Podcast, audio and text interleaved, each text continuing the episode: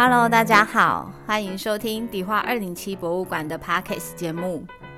迪化二零七博物馆由陈国慈女士所创办，位于台北市迪化街，以推广老房子再利用及台湾生活文化为宗旨。在节目中，我们将介绍迪化二零七博物馆的日常大小事，由我们馆长安琪与馆员佩玉、真义、杰心轮流搭档主持分享。欢迎大家一起来收听。Hello，各位听众朋友，大家好，我是安琪，我是曾毅。今天我们要跟大家来聊什么主题呢？曾毅，我们要来谈谈一个展览的诞生。对，说起一个展览的诞生，曾毅你会想到什么？啊，这个 哦，可以讲非常多个主题，所以我们有就是分了一下。我们今天会先讲的是，就是关于空间的属性跟老房子里面的展览。那一个展览通常就是会有一个主题嘛，要传达的内容。那像迪化二零七博物馆，我们的博物馆宗旨就是在做老房子再利用以及台湾长民生活文化，所以我们的主展览主题都脱不了老房子的元素，或者是台湾长民生活文化这个元素。好，那说到那个老房子的这一个长明文化的话，通常你会想到一个什么样的展览是老房子里面的展览呢？想到老房子的展览的话，最最一般可以想到的，可能就是像去那个鼎安太古厝。梁安太古厝，它就是展示了以前人的生活的方式，就是一些婚丧喜庆，然后从那个出生的礼仪到死亡这些，就在那个老房子里面做展示。对我想到的也是这一个，就是如果以我们的。呃，闽南式建筑的老房子里面的展呢，我想到第一个也是临安太古厝，它就是一个非常适合讲述老房子的故事的这样子的一个空间。那讲的内容就是跟房子里面是很 match 的，就是空间。例如说它是灶，旁边就会有劈柴的用具。然后是煮饭的炉子啊，等等之类，他们就会放在同一个空间里面。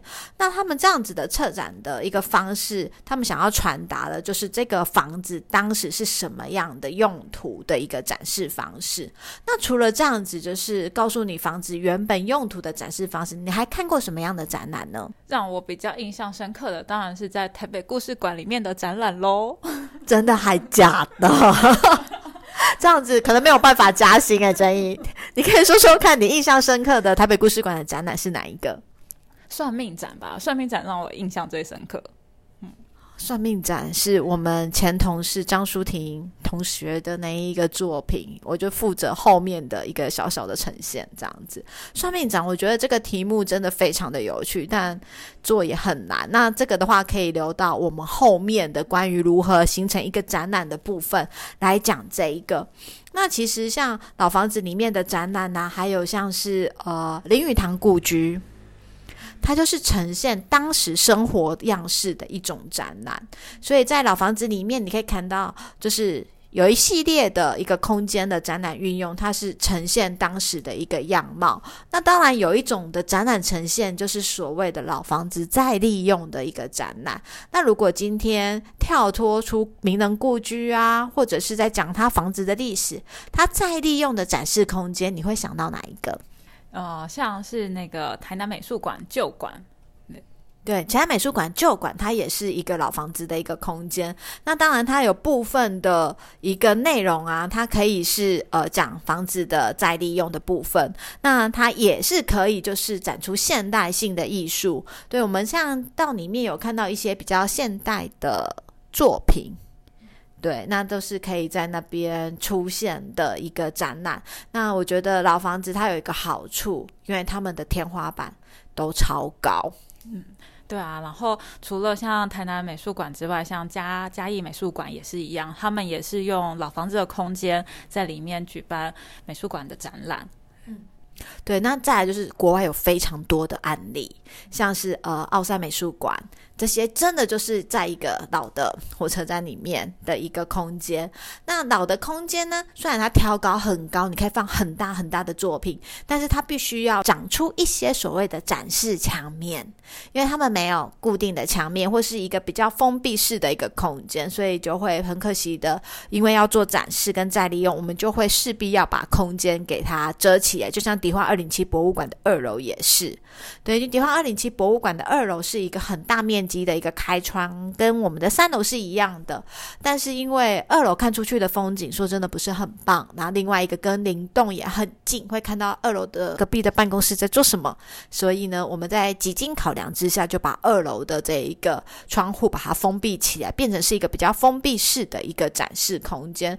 所以，如果你今天在老房子里面呢，你在规划展览呢，有一种方式呢，就是跟它的这个建筑的一个特性做结合。借力使力。那另外一种方式呢，就是跟我们一样啦，在老房子里面再盖一一间房子，就是长出它的天地墙，然后呢找出适合的动线，然后把它作品放进去。那这就是呃比较常见的那两种的展览样式。但是我一定要再跟大家推一个我觉得很棒的一个老房子的展示空间，就是我们的 B B 啊，是在台南的 B B Art。对，它也是一栋呃三层楼的老房子。那因为老房子，刚才安琪有提到说那个挑高都很高嘛，所以它可以在里面放大型的那个现代艺术的作品在里面。对。对，虽然号称叫我们的 B B Art，其实是因为我们出了一本书叫《老屋创生二十五天》，它是我们里面的一个老屋再利用的一个案例。那是作为一个美术馆，我们非常喜欢这个案例。那除此之外呢？呃，池上的时尚谷仓艺术馆，台湾好基金会所经营的这一个谷仓空间呢，也是一个老谷仓变成一个美术馆的一个案例。也就是他们也是在老房子里面呢，做了一场又一场的展览。那老房子，我觉得你好好的利用，它可以有一些很现代的一些特色在。对，那像之前安琪去池上古山看到的是吴耿真老师的一个剪纸的展，我就觉得哇，在这个空间里面看老师的作品是非常享受的，因为空间够大，那震撼感很够。那每个空间的条件不一样，相信他的作品来二零七，我不知道有没有办法这么漂亮。对啊，因为空间还是有它的属性存在。那像池上的话，它是用谷仓的空间，所以它。的挑高不是我们一般的这种三米六的民房的挑高而已，它可能就是到四米五米的高度，所以可以呈现出来的空间感就差很多。对，那另外一个就是像我们在做一个展览的时候，我们常常都会讲一句话，就是空间越大，展品越少；那空间越少，展品越多。曾毅，你有这样子的感觉吗？我觉得我们二零七博物馆的展品一直都很多哎。对，就是因为我们太小啦。就是你看，在这么小的一个空间里面，我如果中间放一个作品的话，大家都觉得哈，就只有这样子。而且因为我们空间太小，也放不了什么很有震撼性的一个作品。对，所以你觉得，就是这句话呢，对你来讲，你会认同它吗？嗯。算算是认同吧，因为像安琪刚才提到的那个空间，就是池上的空间，它就真的也不太适合放很多细细小的物件，那就是几个大的物件在里面，那个感觉就已经非常的良好了。那我另外突然还有想到一个，是也是我们。老屋创生二十五帖里面的案例，新富丁，对他那边的也是利用一个旧市场的空间来做展览，然后还有活动。那他们也是在在里面，那空间挑高也是高度比较高，那空间也比较大，所以他们展示的东西也没有到数量太多。嗯，对，而且新富丁，我觉得真是一个非常棒的一个空间跟团队，他们的作品都会与当地的社区做一些结合，然后跟艺术家一起好好的来了解一下这个社区所发生的事情，跟居民所发生的事情，然后做一个互动，然后转化成为一个作品，所以他的作品跟新富丁市场跟周遭的环境的一个互动性是很强的。那当然呢，以迪化二零七博物馆来做一个展览的话，我们的展览的属性可能又比较不一样呢。那真也可以跟大家分享一下，二零七博物馆的展览属性比较偏向是一个什么样的方式呢？刚才前面有提到，我们博物馆的宗旨就是在推广老房子再利用跟台湾长民生活文化嘛，所以我们的展览就是跟这两个主题就是脱不了钩，所以会以老房子相关的元素来做展览主题，或者是以长明生活文化的元素来做主题。那我们因为在位在大道城地区，所以在展览里面，我们也会尽量。融入一些在地的元素进来，对，这大概是我们的展览调性会是这样。对，所以就是每一个展览的制作过程都有它一些目的，以及他想要传达的一些理念或者是想法。那也会希望说，今天参观的民众呢，可以实际感受到我们要传达的一个故事。那来讲一下安琪，就是在这一行里面所做过的展览好了。其实呃，在一开始毕业的时候，安琪是。美术系毕业的，那美术系都会有所谓的策展人。那那时候老师又告诉我们呢，策展人呢，他每一个人都有一个名片簿，就是说今天我要策展的这个主题是比较偏向呃 zero 或者是这种。无的这个主题的时候，我就会找到适合的艺术家。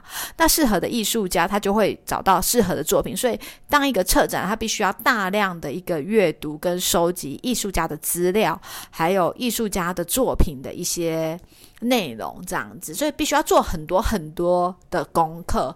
那像我们自己在做一个呃老房子再利用这样子的主题的一个展览规划的时候，我们也是要做这样子的一个展。难的一个收集资料，只是我们收集的内容是跟主题相关的。那我们自己也是有一片名片簿，只是我的名片簿从艺术家变成收藏家而已。所以每一个策展人都有他自己的一个名片簿。那当然，我们要不断的扩充我们自己的名片夹，让更多的人呢可以一起来共享盛举，或者是让我们的展览有更多的一个多样性。那不希望它是成为某一种调性的。对，那呃，从迪化二零七博物馆在更久更久之前呢，有一个展览是我觉得我没有做的很好，下次做可能会更好的。其实就是在二零一一年的福台接养楼办的摄影三剑客眼中的台北的这一档展览。那因为这档展览是创办人陈国成女士让我自己动手去做的第一档展览，那我没有注意到，就是原来就是呃福台接养楼的二楼的天花板的这个挑高。没有那么样的高，它的高度差不多只有二五零左右而已，是一个比较矮一点的一个空间。所以呢，我在规划这个文字量的时候，不小心呢字有点过多，图片呢又选的过多，所以整个空间我个人觉得是有一点拥挤。对，所以我个人。对于那档展览给自己的分数，其实就是没有很高，就差不多六十分或是五十九分，就是在一个及格边缘的分数。那当然，这个作品非常棒。那当时的文字的伙伴易清写的也非常的好，在作品跟文字上面没有太大的问题，而且都是很优秀的。但是我觉得我在呈现上面的这个拿捏的时候，没有拿捏的很好，包含设计师提出这样子的一个想法的时候，我没有太好的一个把关，所以。我就觉得，哎，这个展览我真的，呃，虽然还不错，但我个人觉得帮自己打的分数并没有非常高。所以老房子都有它的特性，像这个的天花板特矮，但我没有注意到，但是也有特高的天花板。如果你不小心呢，把作品呢放在不适当的高度的话，会造成什么问题呢？观众会看得非常非常累。对，例如。过高，民众可能要抬头看，对，那可能除非你的这个展览的规划就是要让民众有一种仰望的一种视角来看这样子的一个东西，所以你可能要有这样子的一个概念，然后才去规划这样子的一个位置，不然的话，你可能就会造成民众的不便。那我那一次的展览呢，其实为什么会智慧多到我觉得已经到了一个快到地板的一个。低度呢，就是因为我的字多，但我要求的字的大小有一点大，对，就是因为呃，二零七在。或者是我们这个团队在做的答案，我们会希望说让民众是容易阅读的。对，那大家通常容易阅读的字，大概差不多在几公分呢？大概三公分到两公分左右。对，就是字的会有一个我们习惯的使用的一个大小。那如果它太小的话呢，我们会。看不见，那甚至是在输出的时候呢，我们对于字的颜色跟字体也都会希望是可以让民众阅读的，不需要他去花太多时间去猜测的。因为呃，在我们的做的展览是希望可以跟民众沟通的。那当然有一些呃策展人他们的做法是希望让民众用一种。研究的一种角度，好好去钻研究竟在写哪些字。那那些字可能就是真的不是非常的清楚，可能要某一个角度、某一个光影才会看到那一些字。但是它是有意义的，它是有意义的。对，那呃，每一个策展人都有他属于他自己的一个想法。那呃，在做展览的时候，就是要注意到这一些事情。那也就是从我的一个失败的一个，我觉得没有很成功的经验里面，去好好提醒自己该做的事情。对，那再来的话，就是谈到故事馆，我们曾经办过的一些展览。争议要先谈谈你的最爱的算命展吗？嗯，算命展的话，我觉得是就是空空间运用的很好啊。如果有去过。台北故事馆的朋友应该知道，故事馆的那个空间它是有很多的小房间，因为以前那边是就是陈朝俊先生的别墅嘛，所以他住居住的空间他就有，例如说那个起居室啊、和室啊、书房啊，就不同的那个房间功能。那那时候的单元规划就是每一个房间里面就是一个类型的算命，对，因为像算命。大家想要算命，可能就是像是诶塔罗牌啊、手相啊，或者是那个出生年月日的八字这一些。那那时候舒舒婷就是那个策展人，就是把这些单元是打散在不同的房间。那有一个房间我觉得很有趣的是，有各种算命机。对那就是模拟一种算命大街的那种概念。其实，呃，没就像刚刚讲的，空间很大，它可能只要放几件作品，因为它是船头像池上古仓。那另外一个台北故事馆，它的这个策展，因为它一共我记得是有七间房间，所以每一次展览我都要想七个主题，包含算命展，各式各样的展览。那以算命展为主好了。那时候我真的觉得舒婷也算是一个非常大的尝试，因为。呃，当年的学习单，他把它变得非常的有趣。对，非常的有趣。然后呢，你必须要填上自己出生年月日，然后去对照自己的八字命格。然后这个呢，你可以透过现场有非常多的印章，因为呢，每一个八字呢都会有属于自己几两重，那你就必须找出你几两重的这个章，把它盖上去。然后再来的话，就是你的生肖有什么样的意义，就会有这样子的一个印章，可以盖上去。所以。它是一个，我觉得包含姓名笔画也是有印章，你一画几画几画，对，代表什么样意义？对，所以它有很多各式各样的印章。所以参观完这次的展览，你或许会对自己的出生年月日会非常的有感，就是会对自己非常的有兴趣。那在接下来，我觉得这个展览最厉害的就是。我们把算命机这件事，大家应该如果去一些台湾的风景区，会看到有仙女娘娘。我们应该就是开创仙女娘娘进展场的这一个首例，就是这样子的一个风潮吧。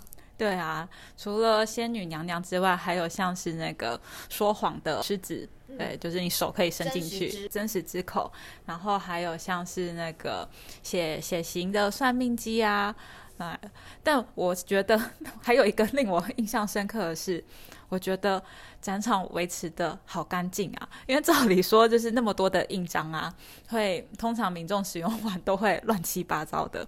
可是，在在那一场展览里面，就应该是至少有快一百个印章了吧，但都都排列的整整齐齐，然后你去使用它就不会手脏兮兮的。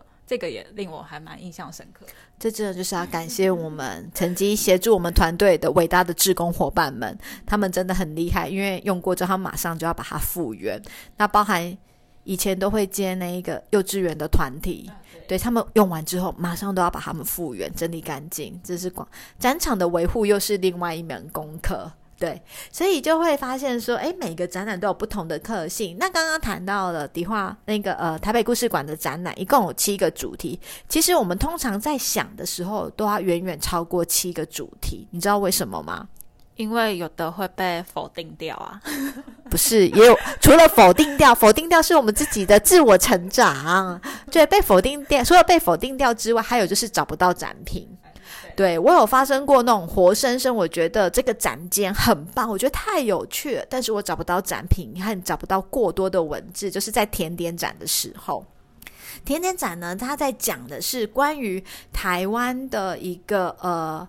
传统的糕点的一个故事，然后包含从糖业啊，然后婚丧喜庆用的甜点，然后百年老店等等，这有饼模啊，然后各个节庆要吃的。原本我有规划一个空间叫做甜点的移民，就是在讲受到呃不同的国家的影响呢，来到台湾所出现的一个甜点，例如蜂蜜蛋糕。蜂蜜蛋糕并不是来自台湾的，那是跟日本人有关系。然后黑糖糕也是，但是后来就发现，就是案例真的不多。就大概就是差不多这一些案例而已，那所以后来这个甜点的移民这个题目就取消掉，所以我们必须要有非常多的一个备案。然后就是今天如果我找不到展品，就是只剩下文字而已，就是等下会跟下一集会跟大家分享如何呈现一个展览，就是发现呃文字跟展品量不够呃到一个量的时候，我们可能就是必须要取消这个单元。